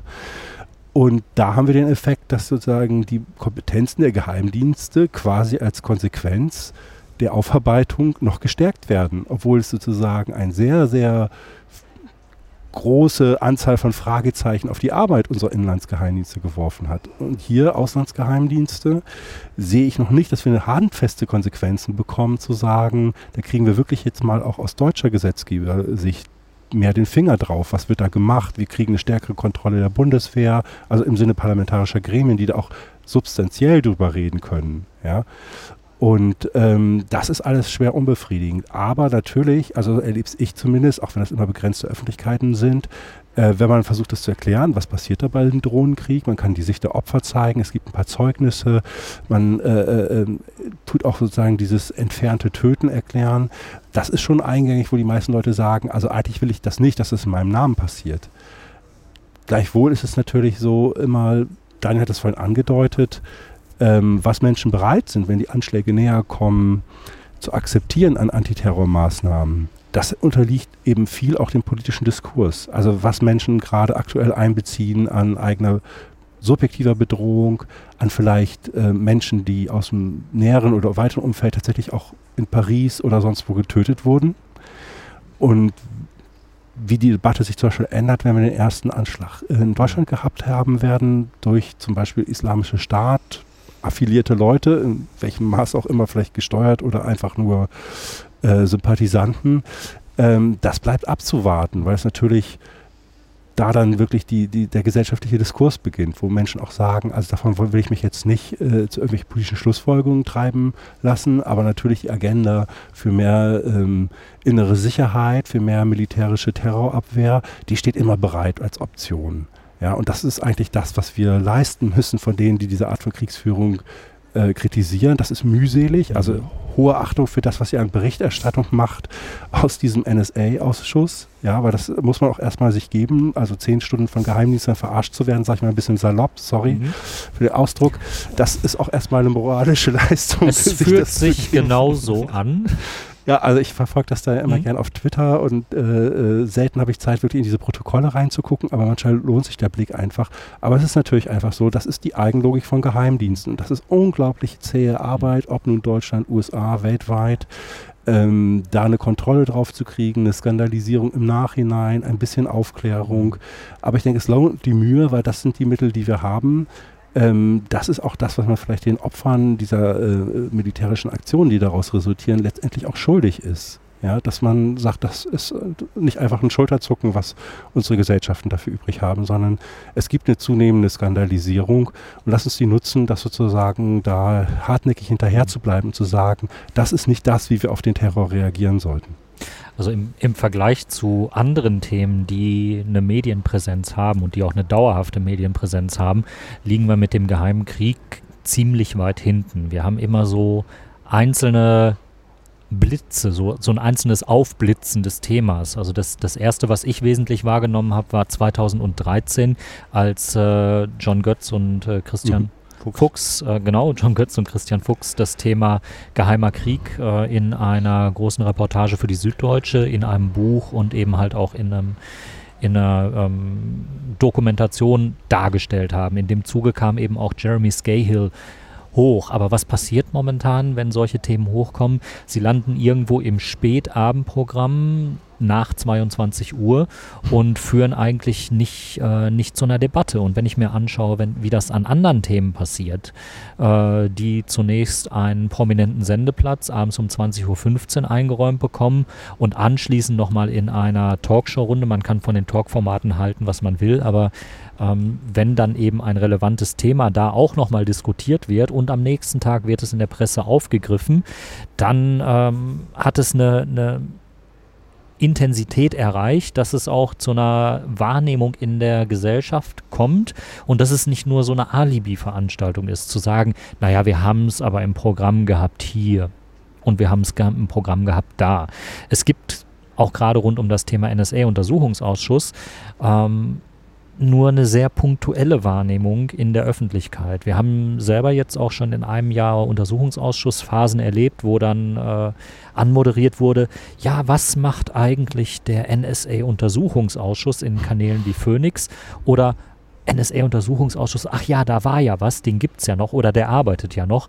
Das Thema verschwindet immer wieder aus der öffentlichen Wahrnehmung. Und ähm, wenn dann solche Momente, wenn ein Drone-Operator aussagt, auch nicht genutzt werden, ähm, um nochmal das Spotlight auf das Thema aufzumachen, nochmal eine Dokumentation zu zeigen, nochmal Experten aus ähm, zum Beispiel Amnesty International, aus anderen Menschenrechtsorganisationen, aus Reporter ohne Grenzen zu holen, die dann auch die Lautstärke quasi in dem Medienbetrieb nochmal hochdrehen, ähm, dann haben wir ein großes Problem, dieses Thema wirklich in der öffentlichen Wahrnehmung zu halten. Ähm, ich bin froh darüber, dass wir den Podcast haben und dass wir hier dann in der Lage sind, ähm, eine sehr interessierte Zielgruppe auch zu erreichen. Ähm, aber letztendlich, wir brauchen noch mehr Abbildung, noch mehr Präsenz im Alltag in den Medien, die konsumiert werden und die regelmäßig konsumiert werden. Und wir müssen uns schon fragen, warum das Thema NSA-Untersuchungsausschuss äh, nur ganz punktuell in den Tagesthemen landet, nur ganz punktuell in äh, Diskussionsrunden landet, während wir die AfD rauf und runter behandeln. Und ähm, eine Sache, die ich eben aus der soldatischen Perspektive ähm, in den letzten Jahren äh, so sehe und auch aus der journalistischen Perspektive, wenn ich mir das so anschaue, die Bevölkerung hat sehr oft all diese Kriegsthemen weit von sich gewiesen. Zum einen will man da, glaube ich, wenig mit zu tun haben, weil man sich da nicht verantwortlich sieht. Ähm, viele sagen, ja, lass das die Politiker machen. Das, da sollen sich die Experten mit befassen. Nur wenn ich dann selber sehe, die Politiker sind da auch nicht so wirklich die Experten. Es sind nicht 620 Abgeordnete, die diskutieren, gehen wir jetzt in dieses Land rein oder gehen wir jetzt in ein anderes Land rein. Ähm, auch in der öffentlichen Wahrnehmung ist auch ziemlich verschwunden, dass es immer noch eine Mission in Afghanistan gibt, an der immer noch deutsche Soldaten beteiligt sind, nämlich die äh, Operation Resolute Support, die seit 2015 weiterläuft. Ich glaube, das sind 700 bis 900 Soldaten. Zwischendurch kommt dann mal so punktuell, ja, ach übrigens, eigentlich müsste man das ein bisschen aufstocken und dann wird mal hier wieder ein Mandat verlängert und mal da wieder ein Mandat verlängert. Aber so die Frage, was findet da eigentlich statt? Ist das überhaupt sinnvoll? Hilft das überhaupt der Bevölkerung in Afghanistan? Oder ziehen wir da nicht noch mehr Aufmerksamkeit auf uns, auf unsere deutsche Rolle, ähm, die uns letztendlich sogar schadet? All das fehlt mir persönlich in der öffentlichen Debatte sehr und äh, das rückt viel, viel zu selten in den Fokus. Und äh, dass es letztendlich nur diese lass es 20 Parlamentarier sein, die sich im Rahmen der Arbeit des Verteidigungsausschusses im Parlament damit auch wirklich en Detail befassen, von 620 Parlamentariern. Dann gibt es noch den Auswärtigen Ausschuss, wo nochmal so annähernd so viele Menschen sitzen. Ähm, aber es ist wirklich nur ein Bruchteil der Parlamentarier, die sich damit befassen. Und bei den derzeitigen Mehrheitsverhältnissen ist das die Mehrheit der Parlamentarier, die aus der Regierungspartei kommen, und die ja eigentlich das Handeln der Regierung äh, kontrollieren müssten und auch kritisch hinterfragen müssten, aber selber Teil dieser Regierung sind, das sind Dinge, die gehen für mich derzeit überhaupt nicht gut aus und äh, die Opposition ist in diesem Bereich viel, viel zu schwach. In der Öffentlichkeit wird viel, viel zu wenig darüber diskutiert, was da eigentlich stattfindet. Und das sind Dinge, die, die für mich den Blick auf das Thema momentan wirklich schwer verdaulich machen, weil ich das Gefühl habe, da findet etwas statt, abseits der demokratisch legitimierten Prozesse und abseits einer Öffentlichkeit und Aufmerksamkeit, die wirklich kritisch sich damit auseinandersetzt. Und das ist das, was mich antreibt, hier auch diese Sache voranzubringen und auch ja, zu diskutieren. Ja. Ich sage mal, was kannst du auch wegschneiden? Ähm, weil als Politikwissenschaftler das Faszinierende ist natürlich der Zusammenhang, den du, Daniel, gerade aufgemacht mhm. hast. Ähm, also dann muss man das einfach nochmal unterlegen, dass die Frage nämlich dieser sicherheitspolitischen Themen, wenn man es auf so Kernfragen wie zum Beispiel Auslandseinsätze für humanitäre Zwecke etc., diese ganze Frage von Interventionen, ähm, da haben wir ja über viele Jahre bis vor kurzem stabile Mehrheiten bei Umfragen, mhm. so dass man sagen könnte, wenn die Bevölkerung so wählen würde, wie sie findet, dass mit Auslandsumsätzen umgegangen werden würde, hätten wir ein komplett andere Mehrheitsverhältnis. Das gibt es auch für andere politische mhm. Themen, also auch für Kernfragen. Ne, das heißt, ähm, letztendlich gibt es ein großes Unbehagen mit der Sicherheitspolitik dieser und vieler anderer Vorgängerregierungen. Aber sie sind am Ende nicht wahlentscheidend. Das ist genau. natürlich auch ein Problem, dass man da eben sehr punktuelle Entscheidungen für vier Jahre trifft. Äh, da geht es um viele Themen auf einmal. Das hat auch was mit Repräsentanz zu tun. Da mhm. gibt es auch das ist auch schwer, da zu gängigen Alternativen mhm. zu kommen. Das äh, will ich alles ähm, zugeben und das kann man auch nicht einfach ähm, zu einfach runterbrechen. Aber trotzdem müssen wir zur Kenntnis nehmen, dass diese Themen eben offenbar noch nicht stark genug im Vordergrund steht, wenn man einfach mal quasi abrechnet, für vier Jahre wollen wir dass wir wieder so eine oder eine ähnliche oder eine ganz andere Bundesregierung haben. Das heißt, diese große linke emanzipatorische Aufgabe, mhm. Aufklärung zu betreiben und Leuten zu sagen, wehrt euch, wenn ihr das genauso mhm.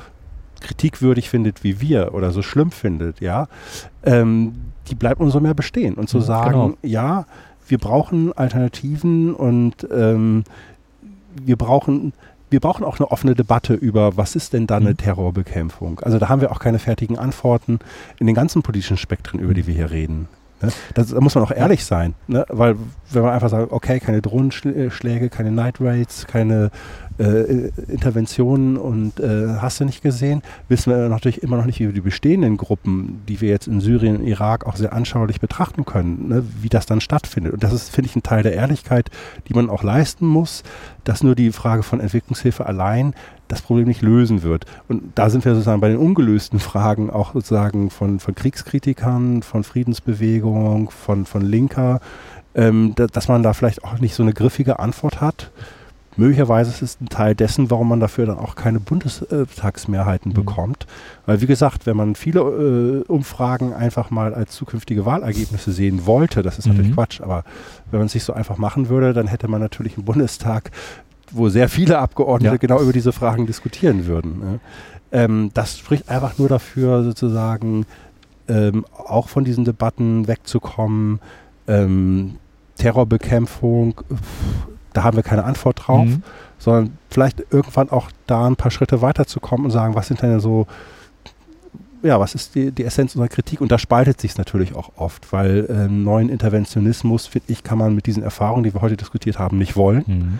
Das kann nicht die Konsequenz sein. Man kann aber umgekehrt auch nicht wollen, ähm, dass man sowas wie den Islamischen Staat, ähm, wie der in Syrien und äh, Irak weiterhin entfesselt ist, äh, ignoriert. Ähm, mhm. Aber man will genauso wenig den jetzt zum neuen Hauptfeind zu erklären und dann plötzlich mit anderen äh, Erscheinungen, äh, wie dann eben meinetwegen schiitische Milizen und so weiter, verbündet zu sein, nur weil das jetzt sozusagen der neue Hauptfeind ist. Also da stehen wir, finde ich, immer wieder neu am Anfang ähm, dessen, was dann auch ein Teil der Antwort sein muss, nämlich äh, ja, was sind denn Ahnungen, wie da mhm. vorgegangen wird. Also natürlich gibt es ähm, zum Beispiel eben mit, mit den kurdischen Verbänden, da gibt es irgendwie eine bestimmte Sympathie, die dürfen aber auch nicht zu idealisiert werden.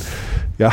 ja. Ähm, so, da, da, da, lauern ja sozusagen die nächsten einfachen Antworten. Genau. Das könnt ihr euch jetzt auch alles rausstreichen nee, aus nee, dem Podcast. Das, das, ist, müssen, äh, nee, müssen wir gar nicht. Das ist eher die Zeit, die uns ja, gerade ja, ja. durch, durch die Rechnung so ein bisschen ja. von den Themen wegführt. Ne? Aber ich, ich glaube, dass es eben, wenn man fragt, warum haben wir so wenig Leute, die sich damit mhm. beschäftigen, wo man da wirklich auf den Punkt kommt, ähm, das hat auch was mit, mit unseren eigenen Spaltungen zu mhm. tun, als Kriegskritiker, Linke und so weiter. Pardon. Ja, ähm, ein Aspekt, der mir aus der Diskussion 2011, 2012 noch in Erinnerung mhm. ist, dass eben 70 bis 80 Prozent des Afghanistan-Engagement abgelehnt haben, aber trotzdem eben Parteien gewählt worden sind, die ähm, diesen Einsatz beschlossen und befürwortet haben. Und diese seltsame Entkopplung, dass der Wähler das äh, wirklich toleriert, dass ähm, etwas gemacht wird, was gegen den Wählerwillen geht. Ich glaube, da, da müssen wir wirklich auch eine Diskussion führen, ob das, äh, ob das noch so sein darf und auch, auch die Menschen und die Wähler wieder in eine, in eine Position bringen zu sagen, eigentlich will ich das nicht und eigentlich müssen wir anders vorgehen und äh, was können wir denn tun, dass wir da hinkommen und letztendlich die großen Fragen, wie gehen wir in diesen Regionen überhaupt vor, die müssen politisch verhandelt werden und da muss auch genügend öffentlicher Druck da sein, dass man sich damit überhaupt befasst. Und ja. der fehlt mir an ganz, ganz vielen Stellen momentan leider auch in der Diskussion, dass äh, eine Lösung für eine Beendigung dieses Kampfes gegen den Terror ähm, dass dafür plädiert wird, auch von deutscher Seite, weil soweit ich weiß, läuft dieser Krieg für die Amerikaner unverändert weiter. Ja. Ähm, jede Extremistengruppe, die irgendwo auftaucht, wird versucht, wieder unter dieses Label zu packen. Und äh, wie viel von diesen ganzen Konflikten irgendwo dringend lokal gelöst werden muss oder ob man auch mal Strategien probiert, wie ganze Regionen, die unter so einem IS leiden, systematisch zu evakuieren und zu sagen, so, äh, Bevölkerung raus, wo soll der IS seine Druckmittel herkriegen oder seine, seine Versorgung herkriegen, wenn einfach keine Bevölkerung mehr da ist und wir isolieren und lassen die eben auf eine, auf eine große Kampflinie auflaufen oder aus diesem Gebiet dann auch nicht mehr raus. All das sind, sind Alternativen, die überhaupt nicht diskutiert werden. Man macht einfach irgendwie so weiter mit diesem asymmetrischen Krieg und mit, dieser, mit diesem Kampf gegen den Terror. Und ähm, wo soll das Ganze enden? Und diese Frage werden wir leider heute nicht mehr beantworten können. Aber ich habe das Gefühl, das Thema schreit nach einer Fortsetzung und auch der Ausschuss wird uns ja auch noch etwas begleiten, Daniel. Ähm, an dieser Stelle, ja, auf, muss ich leider aus zeitlichen Gründen, wir beide müssen woanders hin, Daniel, ähm, hier den Schlussstrich ziehen. Ich bedanke mich ganz, ganz herzlich bei unserem Gast heute, Norbert. Norbert ganz Schepers. Schön, dass du da warst. Wer mehr über dich erfahren will, der kann das auf norbert.schepers.info tun. Ähm, da sieht man auch einige von deinen Vorträgen verlinkt, die wir aber auch nochmal separat bei uns verlinken werden. Daniel, du schreibst auf daniel-lücking.berlin. Wer auch mehr zu deiner ja, Vergangenheit erfahren möchte, erfährt dort äh, mehr, kann sich mit deinen äh, Auseinandersetzungen zu diesem wirklich spannenden Thema auch näher beschäftigen. Ansonsten alle Links und Co. auf technischeaufklärung.de, das ist technische-aufklärung.de. Ähm, ist noch nicht ganz klar, wann die Sendung rauskommt. Dennoch, ja, bleibt uns treu bis zur nächsten Sonderfolge oder Ausschusssitzung. Danke für euer Engagement, für euer Feedback. Immer bitte gerne über Twitter oder direkt unten in die Posts. Und danke an alle, die ähm, so fleißig spenden. In diesem Sinne, bis zum nächsten Mal. Auf Wiederhören. Auf Wiederhören. Auf Wiederhören. Hat mich gefreut, Norbert. Ganz meinerseits. Danke, Norbert. Sollten wir öfter machen.